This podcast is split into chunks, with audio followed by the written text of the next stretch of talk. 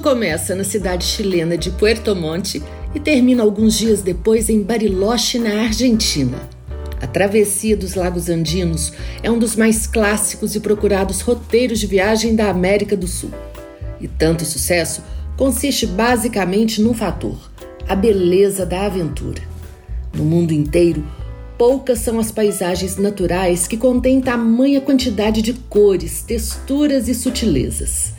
Criando uma analogia, a navegação pelos lagos andinos pode ser comparada a um grande menu de degustação.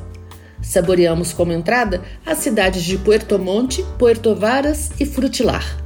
O prato principal é a travessia em si, e por fim, a sobremesa é a paisagem estonteante de Bariloche.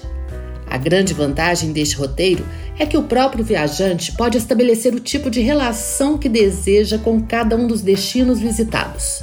Tanto as cidades chilenas quanto o lado argentino possuem atrações para agradar quem chega em busca de descanso e também quem procura praticar esportes ao ar livre, fazer compras ou conhecer a cultura e a gastronomia de cada lugar. O verão e o outono são épocas propícias para viajar pela região dos Lagos Andinos. Uma viagem fantástica que convido você a fazer comigo. Então, coloque na mala roupas confortáveis, um agasalho corta-vento e à prova d'água, chapéu, botas de caminhada, repelente de insetos e encontre-se comigo no Aeroporto Internacional de Belo Horizonte, porque no próximo programa aterrissaremos em Puerto Montt, no sul do Chile.